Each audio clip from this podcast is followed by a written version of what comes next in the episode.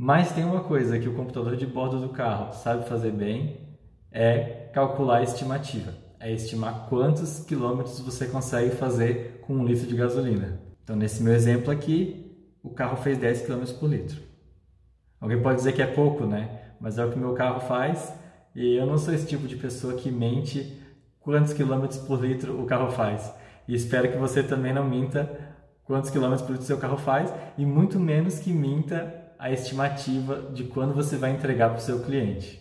Isso seria ainda muito mais grave.